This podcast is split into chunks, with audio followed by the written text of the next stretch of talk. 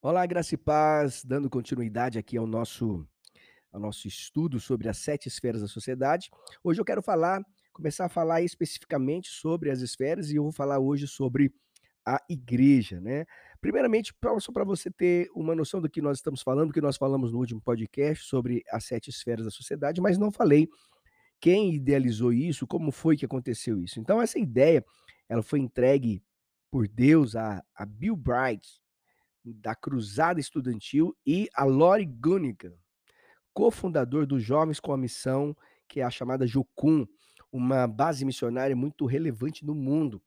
E por meio de uma visão que eles tiveram sobre a estratégia de alcançar o mundo, transformando por meio da influência de 7 áreas: igreja, família, governo, educação e ciência, economia e negócios, arte e entretenimento.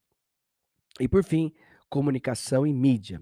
E no decorrer dos próximos podcasts eu vou falar especificamente sobre cada um des cada uma dessas áreas de influência. Hoje eu quero falar sobre a igreja. A igreja, amados, pode ser considerada como uma concessionária do reino de Deus na terra, com autoridade para estabelecer seus princípios e valores na sociedade.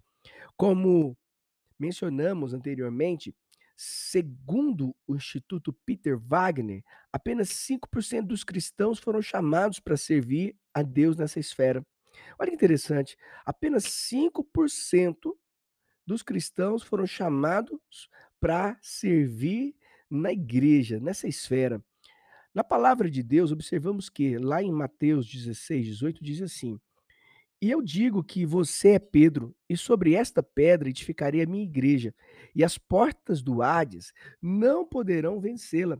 Perceba que a palavra igreja, que aparece na passagem acima, tem origem no termo grego "ecclesia", que carrega um significado muito mais amplo do que entendemos na língua portuguesa. A eclésia representava uma insti instituição secular, que estabelecia cultura e trazia mudança para a sociedade.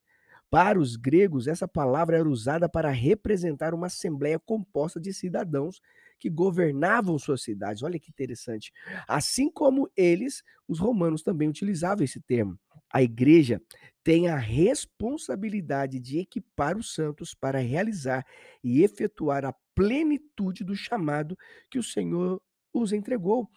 O Antigo Testamento, ou Antiga Aliança, conforme 1 Samuel 16, quando o profeta unge Davi para a esfera do governo, mostra a todos nós que essa área também é importante. O objetivo da igreja é promover a adoração, a comunhão, a manifestação da presença de Deus, equipar as pessoas por meio do discipulado e assim enviá-los para onde o Senhor os chamou para atuar, exercendo influência.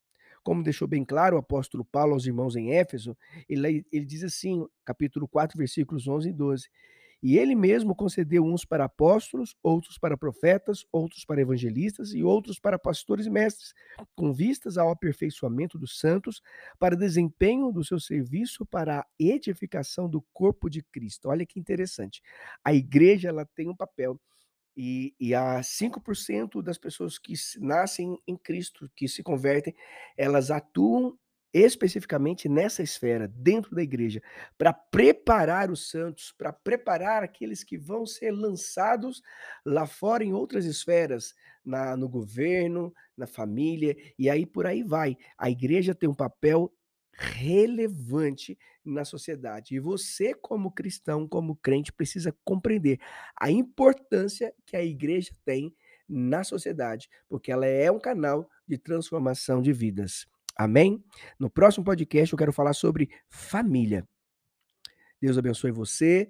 Não deixe de se inscrever lá no meu Instagram e compartilhe este podcast cast com o máximo de pessoas possível.